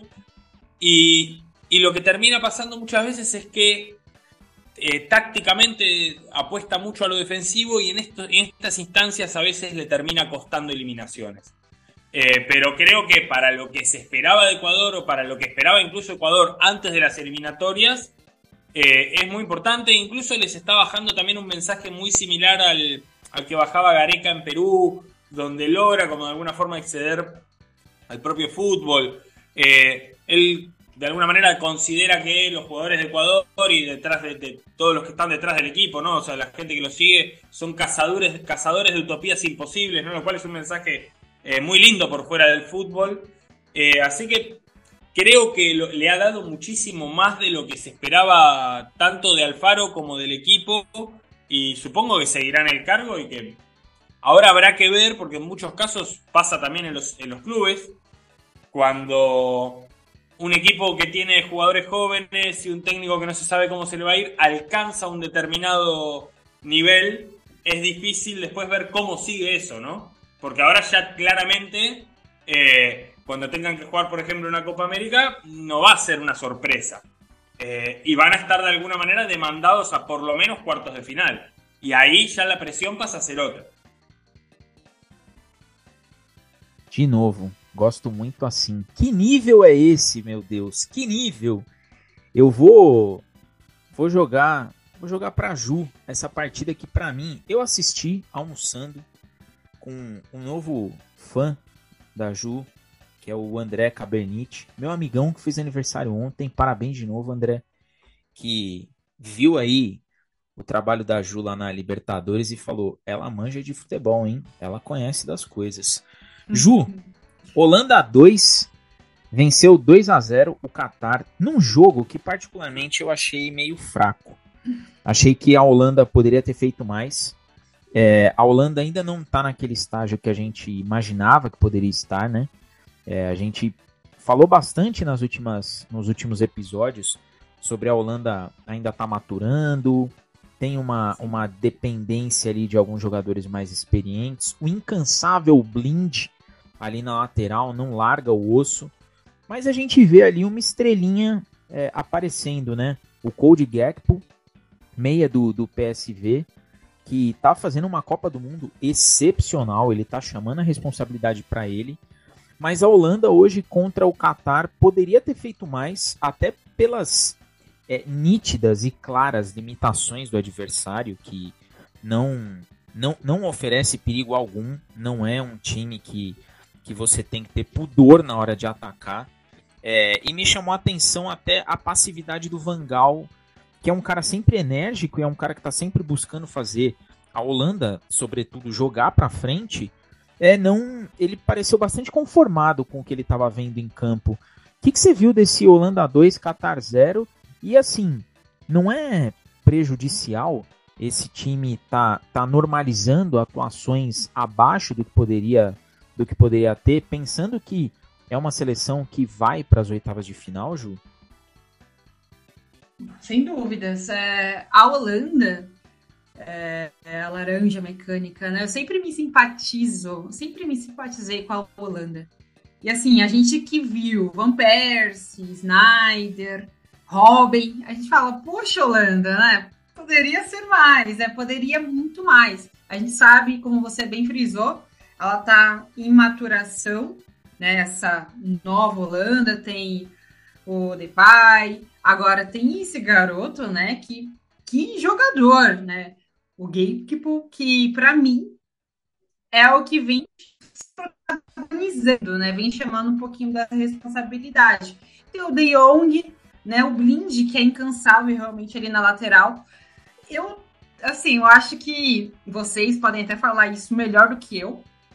Sobre Virgil van Dijk. Eu sou muito fã do Van Dijk, muito fã dele, mas eu tô achando ele um pouco abaixo também do esperado na seleção holandesa. A gente sabe que o Van Dijk vem de lesão, vem de lesão, naquele né, Virgil, né? Ele estava vindo de lesão até mesmo no próprio Liverpool, demorando, né? Destoando em algumas partidas, mas infelizmente na seleção holandesa eu vejo ele um pouquinho abaixo também do esperado, excelente. Sou muito fã, sempre fui muito fã do Van Dijk. mas está um pouquinho abaixo realmente. Mas pode ser realmente devido a esse histórico de lesão que ele vem vindo. Mas é uma seleção holandesa com muito contexto individual, né? Não tem coletivo. Eu achei que até no jogo de estreia, contra o Senegal, o Senegal que merecia até vencer a Holanda, inclusive. Que eu vi um Senegal bem mais um forte coletivo e bem mais aguerrido do que a seleção holandesa. E hoje, diante do fraco Qatar, né, com todo respeito, a seleção holandesa fez a lição de casa. Mas falta muito ainda. Falta muito daquela Holanda, que a gente realmente tem aquele ímpeto que a gente conhece pelo histórico, a história que ela tem. Eu vejo que agora nas oitavas de finais é, é virada chave, né? Mata-mata é outro campeonato. Vamos ver como vai se portar a seleção holandesa. Mas assim, falta muito ainda. Falta realmente muita coisa para a seleção é, holandesa. Eu vejo que não sei por que o Van Gaal não levou o Barvin Beck, é, que é um excelente volante. Não sei por que ele ficou. Não sei por que também não vem sendo titular no, no Bayern de Munique. Né? O Nagelsmann não vem colocando ele com tanta precisão, com tanta constância. Mas tem nomes também que ele poderia ter levado. Mas eu vejo que garoto vai ficar o Gekpo muito pouquinho no PSV. Eu acho que depois dessa Copa do Mundo, eu acho bem difícil ele ficar no PSV. Excelente jogador. E o De Jong, né? Que é um ponto de interrogação, né? Às vezes ele é muito inconstante, né? E ele também é aquele cara que poderia chamar muita responsabilidade. E às vezes ele fica um pouco omisso na partida. Então ainda é, eu vejo uma, uma Holanda que ainda não tem um tático, assim, que você fala, olha, tem um esboço tático assim, não tem, é inconstante. Né? Então vai jogando em cima dessas peças mesmo, que é o, o Blind, o Gekko, às vezes, né, eu tenho alguns lampejos é, do craque, não deixa de ser craque, o De Jong, mas ainda falta muito. Vamos ver como vai se portar agora diante dessa, desse mata-mata. Vou jogar pro Nick. Nick. Esse, esse jogo que, assim, mandar um abraço pro Marlon, nosso amigão, torcedor da Tree Lions. E vai pegar muito no seu pé, eu tenho certeza disso. Só pegue no pé, ô Marlon, por favor. Nick, 3 a 0 sobre Gales. Um jogo que a gente viu ali algumas alterações, né? Enfim, Phil Foden titular e mostrando porque tem que ser titular do time. Um 3 a 0 consciente mostrou que Gales é aquela, é aquela seleção que pode ficar fora da Copa mesmo, ok. Voltou o Bale, seguiu ali o seu script, né? Deve voltar para o golfe já, inclusive lá no Catar. Mas a Inglaterra carimba o seu passaporte à próxima fase de maneira contundente. O que, que você viu de Inglaterra 3, Gales 0, Nick? Cara, assim, eu, é, esse jogo me dá mais raiva ainda de Gareth Southgate, sabe? Ele me dá muita raiva de Gareth Southgate, sabe? Porque, assim, ele literalmente alterna, fala assim, eu vou colocar um elenco alternado para descansar meus jogadores e tal, tal, tal, aquela parada toda. E você vê o Bellingham e Rice jogando muito. Você vê o Harry Kane tendo opções de passe, porque não são caras... O, tanto o Foden quanto o Rashford sabem afundarem pro meio, não ficam só no corredor encostados na linha lateral igual dois cones. E aí a Paz de Gales não toma nem conhecimento, não sabe nem o que, está acontecendo dentro de campo, toma um avassalo tático. Harry Kane dá uma aula de como jogar de falso 9. E Jude Bellingham, Marcus Rashford e Phil Foden. Que trio foi esse? Os moleques correm demais, tocam demais, passam demais, driblam demais. E assim. Pra cima de Ben Davis e o nosso consagrado Neco Williams, que não tiveram nem conhecimento de como é jogar contra esses caras, que, velho. Assim, sem conhecimento nenhum. A gente pode falar com todo o critério do mundo que esses três são um trio que deveria ser titular o tempo todo na seleção hoje. Rashford mostrou praticamente se tornando artilheiro da seleção, empatando com os artilheiros da seleção hoje, que merece sim ficar na ponta esquerda como titular. E Sterling, eu quero mais que ele vá abraçar a mãe dele lá é, em Londres, Porque assim, não tem cabimento uma coisa dessa, o Rashford continuar como titular. O Phil Foden é a mesma coisa. Eu, eu acho que assim, ah, Mason Mount isso, Mason Mount aquilo, não. O Phil Foden é o inglês mais talentoso da geração, sim. E eu acho que ele, o Declan Rice e o Jude Bellingham estão ali num páreo muito forte. E eu acho que o Phil Foden e o Jude saiu na frente. Porque o que esse moleque é inteligente é absurdo. Ele se posiciona bem, ele olha pro lado, ele olha para trás, ele olha para frente, nunca joga de cabeça baixa e ele, e ele literalmente sabe muito bem como abusar da sua pouca estatura a fim de ganhar espaços assim de forma extremamente inteligente. E não é à toa que deixou essa marca aí assim. Ele joga bem distante do, dos zagueiros. E quando os zagueiros tentam enxergá-lo pro segundo gol, ele já tá literalmente atrás dos caras esperando a bola chegar para encostar para dentro da rede. Já o Rashford está numa fiscalidade incrível. Acho que o fato de ter ficado afastado para tratar as lesões, junto com o tratamento físico que o Eric Ten Hag desenvolveu nele é, no, na pré-temporada, a gente está vendo os frutos disso. Ele não está cansando, ele não está reclamando, ele está correndo muito e está com. É a palavra que é, o English Team mesmo disse lá. O Pop The Guardian colocou: o sorriso no rosto desse garoto é a prova de que ele está reconstruído tá jogando muita bola. É, acho que Senegal vai ter sérios problemas, porque acho que Inglaterra vai acompanhar a fiscalidade da seleção africana sim. Tem muitos jogadores da Premier League naquela seleção, então para mim é muito difícil você falar assim: ah, Senegal vai conseguir impor físico em cima da, em cima da Inglaterra. Eu acho bem difícil, para ser sincero. Mas que se Senegal conseguir impor posicionamento e pressão, acho que tem muita gente de abusar de algumas falhas individuais. Acho que é, jogadores como, por exemplo, o próprio Henderson, o Maguire e até mesmo o Pickford, eu não acho que eles estão na Copa no seu mais alto nível técnico. Acho que, acho que Harry Maguire jogou muito contra o Irã. Fora isso, ele jogou mal, tão quanto jogou, quanto vem jogando no Manchester United. O Henderson vem abaixo, eu acho que por cansaço físico, já da temporada passada, quem acompanha a SL sabe que eu já venho falando isso já tem alguns meses.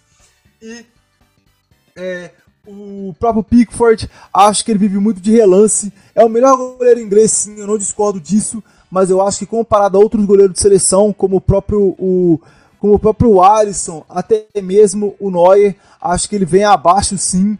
Acho que ele não é tão confiável para um goleiro de seleção para um mata-mata. E eu acho que Senegal pode incomodar isso. Mas que é, Gales não entrou em campo, não entrou. Não chutou dentro da área praticamente nenhuma vez não impôs pro bloqueios ao Rice, ao Bellingham, para fazer que eles joguem recuados, não conseguiu impor pressão a Maguire Stones e deixou Walker e Shaw jogarem no corredor livremente. E ao contrário de muitos laterais, os dois sabem apoiar muito bem.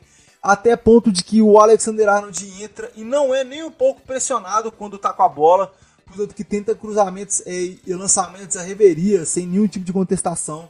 Então, para mim, acho que Gales chuta um pouco o balde, como eu acho bem comum da cabeça daqueles jogadores ali, chutarem mesmo o balde e falar, não, não quero saber. E Ryan Page não fez um bom trabalho nessa Copa com a seleção. Seleção que se matou para classificar para a Copa, jogou muita seleção para repescagem, mas não valeu nem um pouco o posto de seed, de seed 3 dessa Copa do Mundo. Acho que custou bem caro esse seed. Falar para você que assim, não acho que valeu a pena. Eu gostaria muito mais de ter visto é, até mesmo uma Itália tentar brigar por um jogo retranqueiro aqui contra a Inglaterra do que a própria Gales fazer jogar da maneira que jogou, com a preguiça que jogou, com a desenvoltura, com a falta de desenvoltura tática que não, que não mostrou. Custou, é, como diz a própria a, a Ju mesmo falou, eles se tornaram é, de, de, possíveis sensações a inimigos do entretenimento porque não jogaram nenhum jogo bem, não conseguiram impor nenhum tipo de jogo, só fizeram gol porque foi pênalti, então não. Não, não tem meu reconhecimento nessa Copa do Mundo, não. E fechando a data de hoje, Johnny, aquele jogo com contexto político, aquele jogo que teve todo um, um bastidor ali, né, que, que deu mais luz à partida do que propriamente o que seria feito nas quatro linhas. Irã 0, Estados Unidos 1, um, os americanos avançam Confesso para você que o Irã vinha fazendo partidas boas. Eu até coloquei que o Irã venceria os Estados Unidos no bolão, que eu tô em nono lugar, graças às zebras todas que aconteceram. É, eu coloquei que o Irã venceria os Estados Unidos, mas a gente não, não viu isso daí. Os americanos entraram querendo ir para as oitavas de final. A gente espera que eles parem nas oitavas de final, né? Porque, enfim, deixa para lá, né, Johnny?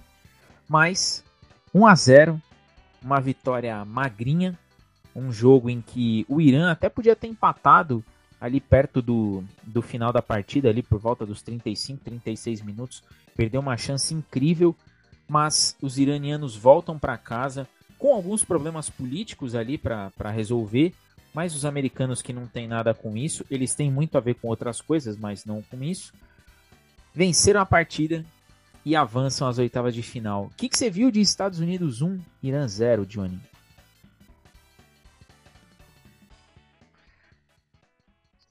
para começar, para assistir Copa do Mundo hoje foi complicado aqui em casa. Choveu pra caramba aqui, caiu, acabou a luz, acabou a internet, complicado de ver jogo hoje, mas consegui ver essa partida máximo possível. É... Esse grupo do, dos jogos da, da, geopolítica, né, Estados Unidos e Inglaterra, é, Estados Unidos e Irã, enfim. Me parece que nas quatro linhas, de fato, o imperialismo americano não vai ser muito, não, não vai muito longe, não. É, que acontece? O Irã fez. A, a seleção do, do, do Irã, ela, ela, fez. Ela, depois de tomar uma sacolada da, da, da Inglaterra, ela fez jogos muito corajosos. É, fez um bom jogo na, na, segunda partida. Inclusive, contra os americanos, fez um bom jogo. Mas Estados Unidos, é, com, fisicamente, no primeiro tempo, conseguiu ser superior e, e taticamente também, fazendo bastante triangulação, um time rápido com bons jogadores ali, com, com bons valores individuais, igual o Pulisic, o, o Dash, que, que, é um que é lateral. É, não foi uma das partidas assim técnicas de se assistir, mas o jogo foi bastante emocionante porque eu acredito que a seleção americana ela tenha cansado fisicamente. Não sei se pelo primeiro tempo que ela fez muito forte, mas isso também se, se provou também contra a Inglaterra, que no segundo tempo também morreu, enfim. É, é uma seleção com, com bons valores, interessante, inclusive, é um, é um futebol que evoluiu bastante. É, inclusive ali na, na CONCACAF, que, que, que essa, essa Copa faz é, péssimas aparições, é, um, é, é, um, é uma seleção que se destaca entre as seleções da, da CONCACAF, para mim é melhor dali. Apesar do, do Canadá ter, ter, vencido, ter vencido as eliminatórias, eu acho que os americanos têm um time melhor. É, porém, o que mais o que, o que tá me, me, me, chamando a atenção é nessa fase de oitavas desse jogo Estados Unidos e, e Holanda. É, a Holanda é um, é um, time que não se impõe fisicamente, não se impôs em nenhum jogo. E os Estados Unidos têm o primeiro tempo muito forte. Eles são taticamente muito bem encaixados. Eles levam perigo. É, não sei se, se, a lesão do Pulisic hoje pode tirar ele de uma, de uma oitava de final mas se ele tiver em campo, melhor ainda. Mas é um, é um de, de oitavas que me chama atenção. Eu acho, eu acho não, eu aposto os americanos passam dos holandeses nessas oitavas de final. É um, é um time bom, é interessante, assim, óbvio que é, não chega nem perto das melhores seleções do Mundial, mas eu acho que ela pode chegar até, uma, até as quartas de final vencendo a Holanda, que a Holanda, para mim, não, até agora não convenceu. Porém, tem um cara chamado Gato, que vocês falaram muito bem, que para mim está sendo o melhor jogador do Mundial até agora. Mesmo a, a, a, mesmo a seleção holandesa, que não é holandesa, né? Dos Países Baixos, holandesa é a gente costuma falar, né? Mas enfim, é difícil mudar. É, é, é, o único jogador dessa seleção que vem se destacando de fato, fazendo boas aparições. O, o, o Memphis, eu acho que também por conta de, de lesão, ele chegou na Copa se recuperando, não, não tem não tem se apresentado muito bem, mas o Gato, para mim, até agora é o MVP da, da Copa do Mundo. Porém, acredito que eles não passem as quartas de final, os americanos passam as quartas. Já temos um voto aí do Golden Boy da Copa, hein? Vou, eu vou colocar é, é, aí. É porque, assim, eles não vão muito longe, né? Mas eu acho que eles caem para os Estados Unidos. Eu vou, eu vou cobrar isso daí, hein? Vai chegar no final da Copa, a gente vai ver lá o Golden Boy. Ai que não seja Cold Gakpo. Mas eu tô com uma curiosidade e eu vou perguntar para essa duplinha argentina que tá aqui, porque vale a pena. Ô, Nick, ô, Nick, ô, Nick. Fala, Nick. Eu posso tentar a informação, o Pulisic vai pro sábado, tá? Tá no hospital terminando de tratar a lesão, mas ele vai pro sábado sim. Ele pega, ele é titu, principalmente titular contra a Holanda. postou foto no Instagram dos Estados Unidos alegando que vai estar pronto pro sábado sim, tá? A gente não tem o Pierce, mas tem o Nick.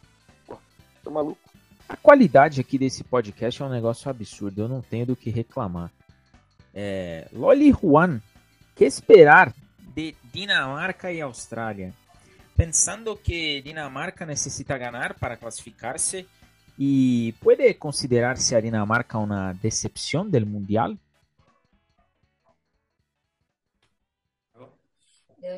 Eh, puede ser, Diego, puede ser un poco, ¿no? Me parece que esperábamos más. Eh, acá me voy a ir un poco informal. Nosotros eh, jugamos bastantes prodes. No sé en Brasil si juegan al prode o cómo le llaman, que juegan a poner los resultados de los partidos con amigos. ¿No juegan a eso? ¿Sí? Jogo de compadre. Ok. Bueno, nosotros jugamos mucho al PRODE y eh, por ahí uno le ponía siempre como a Dinamarca que, que iba a ganar y la verdad es que tuvo partidos bastante flojos a, a lo que nos tiene acostumbrados, pero eh, me parece que también, eh, no sé, le tocó una, una Francia que, es complicadísima y con Túnez, si no me equivoco, fue el primer partido. Eh, y el primer partido, como hemos visto de varias selecciones, quizás es el partido medio de preparación, ¿no? Eh, no sé cuánta fuerza le puede hacer Australia. Eh, me parece que va a estar, va a estar peleado y, y, alguno de los dos va que salir a, buscar el partido. Por ahí son selecciones o Australia que, les cuesta un poco más como atacar o ser, ser como ofensivas se van a tener que ver quién toma la pelota ¿no? en ese partido. Me parece que va a ser un juego bastante tranquilo y en algún momento alguno de los dos va a tener que, ir para adelante. No sé cuál de los dos lo va a lograr, digamos. Y yo, yo creo que Australia es eh, el juego que le queda bien a Dinamarca. Porque Túnez fue un equipo que lo salió a justamente hacer lo mismo que hace Dinamarca. Dinamarca es un equipo muy parecido a Croacia, eh, que traba mucho los partidos, que trata de enfriar mucho los partidos, muy parecido a Suiza también. Aburrido. Ah, Claro, justamente, no me acuerdo cómo había dicho acá la compañera antes sobre Diego Alonso, pero como que arruinan todo el divertimento del fútbol. Eh, pero son equipos que son muy, muy, muy trabados. Y Australia me parece que es el más abierto del grupo, sacando obviamente a Francia. Eh, Túnez lo complicó mucho yéndole al choc, marcándole la cancha. Encima Túnez era prácticamente local porque la gente que tenía. Para mí mañana gana Dinamarca y pasa Dinamarca. Pero, pero todo está dado, incluso también por la estadística, porque hoy todos los equipos que venían, que con el empate pasaban, quedaron afuera. Eh, mañana Australia con el empate pasaría, pero para mí va a pasar Dinamarca po- y se va a notar la jerarquía de los jugadores ahí. Eh, y no coincido, quería decir que no coincido con yo. Para mí, Países Bajos va a dejar afuera a Estados Unidos, pero eh, sí o sí, eh, Estados Unidos fue, no sé si no se habrán enterado allá en Estados Unidos que el fútbol es 90 minutos, no 45. Eh, Pará, y que al fútbol eh, se gana metiendo goles. se gana ¿no? metiendo goles también, sí, se gana metiendo goles. Te pero- complica bastante, me parece. Pero más que nada el tema son los segundos tiempos. Los segundos tiempos de Estados Unidos eh, se cae a pedazos y, y, justa, y, y Países Bajos es un equipo que, más que nada con este Bangal ya en modo Jedi, ¿no? Bangal ya viejo. Es un equipo que espera mucho, que no sale desesperadamente a buscar los partidos, que sabe que puede manejar la pelota de rato sin cederle, no hay ningún problema. Y creo que eso a Estados Unidos le va a generar muchísimas complicaciones. Eh, y va, va a terminar pasando Países Bajos para mí. Pero además cuando, perdón, cuando Estados Unidos se enfrentó con países medio como con lógicas de juego parecidas a la de Estados Unidos, más desordenados quizás, como Gales o como Irán, fueron partidos que, que se les complicó. Es verdad que contra Inglaterra hicieron un papel, como diría, sí, muy, muy bueno, muy legítimo. Eh, yo creo que en realidad lo que pasó es que Inglaterra jugó mal, no que Estados Unidos eh, jugó bien, Estados Unidos aguantó y hizo lo suyo. El problema es que contra un equipo como Países Bajos, que te va a aguantar, que, que va a ser paciente, como dice Juan, hay que ver qué hace Estados Unidos, que para mí es un poco atolondrado y por momentos se pierde. Pero bueno, es, una buena selección que estuvo sorprendiendo. No, y hay que ver también si se recupera Iván, eh, Christian Pulisic. Eh, El que sí. seleccionó. Team Pulisic, Estados Unidos, no, para mí demasiadas posibilidades.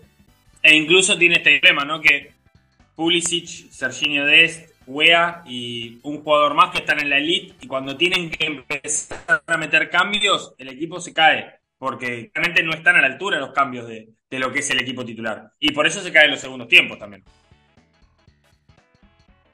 É, eu falo que essa cobertura aqui de Mundial, ela não tá brincadeira não. Que isso. Eu vou... Antes da gente ir para aquela hora que eu não gosto, né? Que é a hora das despedidas e a hora dos palpites também, que todo mundo vai deixar aqui o seu palpite. Eu já vou salientar que os jogos mais interessantes, aí os jogos com mais... É, que vão ter mais audiência, que a galera vai ficar mais ligada, é Austrália e Dinamarca, né? Meio-dia. França e Tunísia, eu acho que a essa altura, quem olhar e falar, pô, vamos ver se a Tunísia vai aprontar alguma coisa, é, é uma geladeira, enfim. E o outro jogo que promete, aí eu acho que são os dois do grupo, que é Polônia e Argentina, às 16 horas, e Arábia e México. Porque o México, ele, ele precisa ganhar bem da Arábia Saudita, e a Argentina precisa vencer a Polônia, aquilo que o Juan e a Loli falaram no início. É vencer ou vencer. E eu vou iniciar essas esse momento que eu não gosto. Pô, eu ficaria aqui até amanhã tranquilamente. É, aquela coisa, falar de futebol é sempre bom. E com quem entende é melhor ainda. Sinto falta disso assistindo jogos aqui. Mas vou começar com você, Nick essas despedidas, esse até breve. E por favor, você já dê a nossa agenda, como você vem fazendo de maneira muito eficiente em todos os episódios. Avisa a galera que por hoje, infelizmente, é só. Mas que a gente volta no dia X, que você vai dizer. E eu quero que você dê os palpites para Austrália e Dinamarca, Tunísia e França, Polônia e Argentina e Arábia e México. Vai lá, Nick.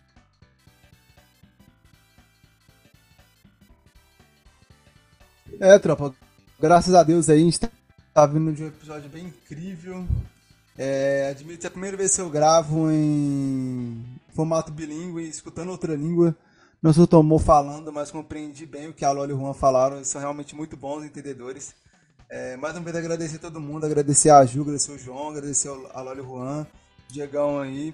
Mandar um salve pro Orlandinho, pro Pierce, pro Rodrigão, por não estarem presentes, mas estarem com a gente aí como vocês vão ver a gente durante a semana.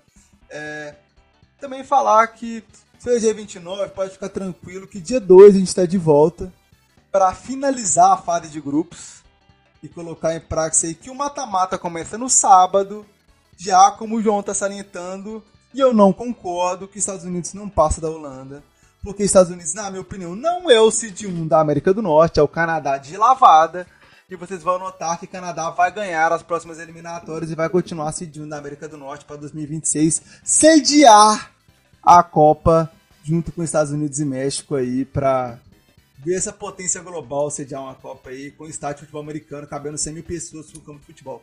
Seguinte, é, para mim Dinamarca e Austrália 2x1 Dinamarca. A Dinamarca vem de um cansaço pelo que parece e vem com problemas físicos, eu não sei porquê. Não consigo identificar o porquê, mas eles vêm jogando abaixo. Não vem com a intensidade que demonstraram nem na Euro, nem na Nations, muito menos nas eliminatórias, que jogaram muitas seleções para ir pescagem. E o trabalho que os deixaram 28, 32 jogos, não sei o número certo, invictos, parece que está indo por água abaixo. E eu acho que não ganha de resultado muito grande e eu não consigo enxergá-los assim fortes para o mata-mata. Mas eu acho que eles classificam esse lugar sim.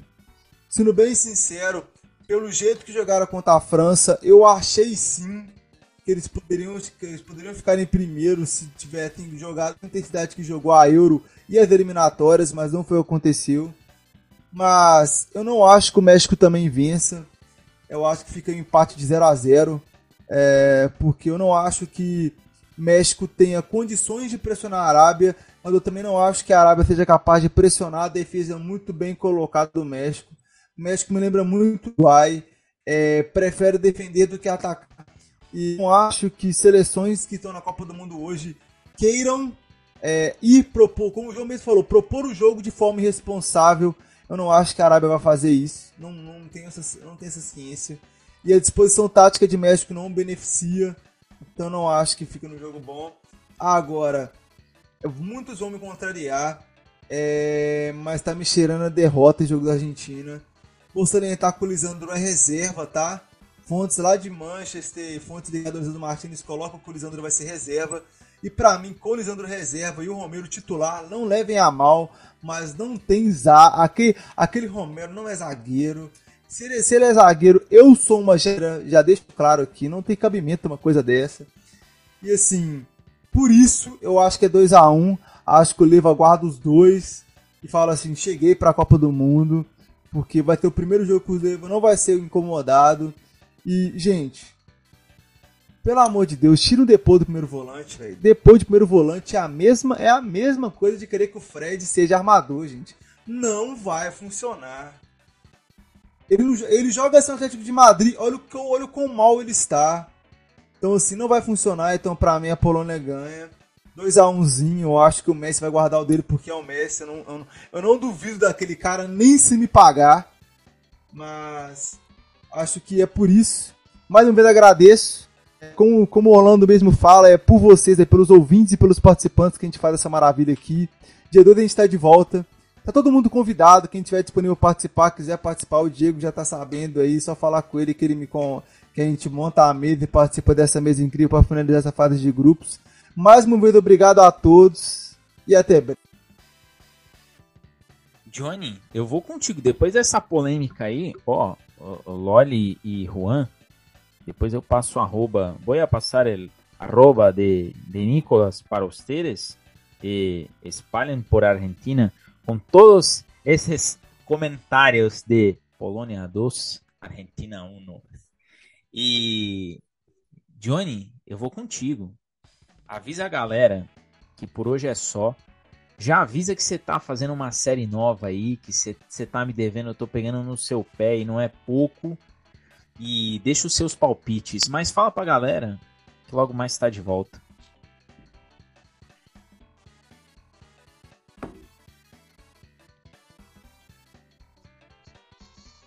Enfim, galera, cara, uma honra aqui para mesa, todo mundo conhece muito futebol. Eu fico até meio que com medo de falar alguma coisa, porque todo mundo entende muito, mas enfim, tamo aí. É, vou fazer aqui, vou vender meu jabá, beleza? É, para começar, série nova saindo do forno. Eu tô devendo mesmo ao Diego. Eu não tô tendo muito de gravar. Hoje foi uma raríssima exceção. Dia 2 mesmo, eu vou estar tá viajando, inclusive a São Paulo. Não vou estar tá aí perto de você, mas vou estar tá indo a São Paulo. É... Sendo uma série nova aí, pode dar spoiler? Claro.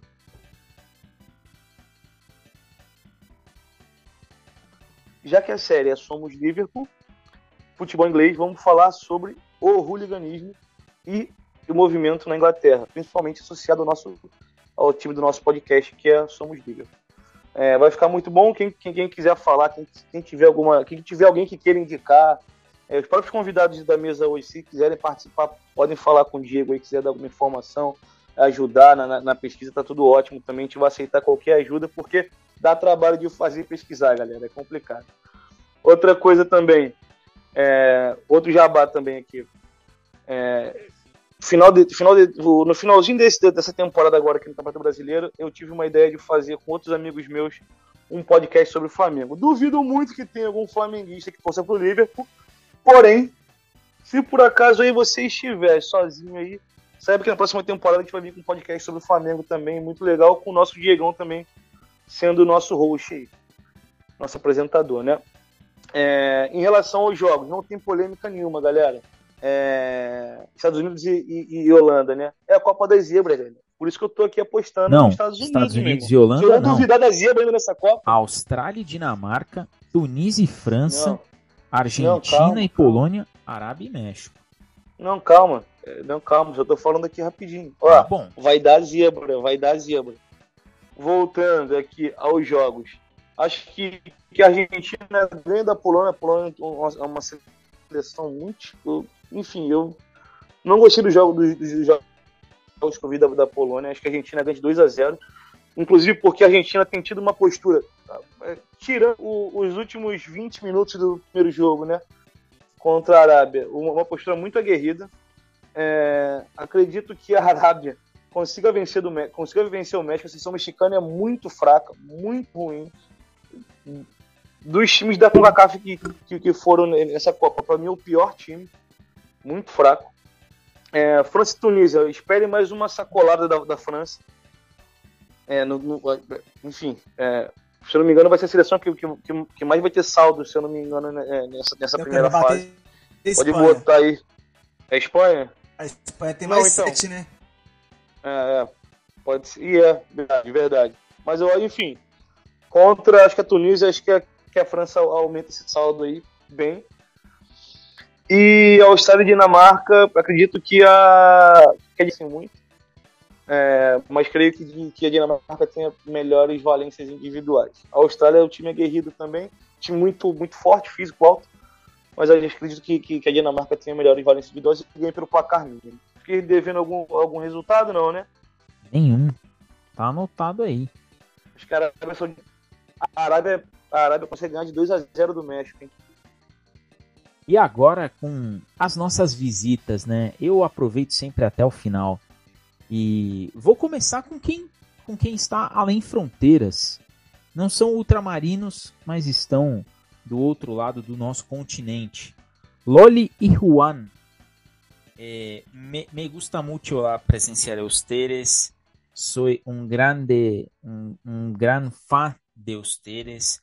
Loli conocí presencialmente y tengo los dibujos de Diego Maradona conmigo todos los días.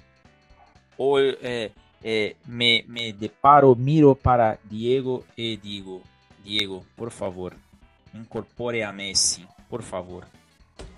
Loli y Juan, adivina para los juegos, para los partidos. Eh, por favor, digan hasta breve, hasta luego para todos de Somos Liverpool.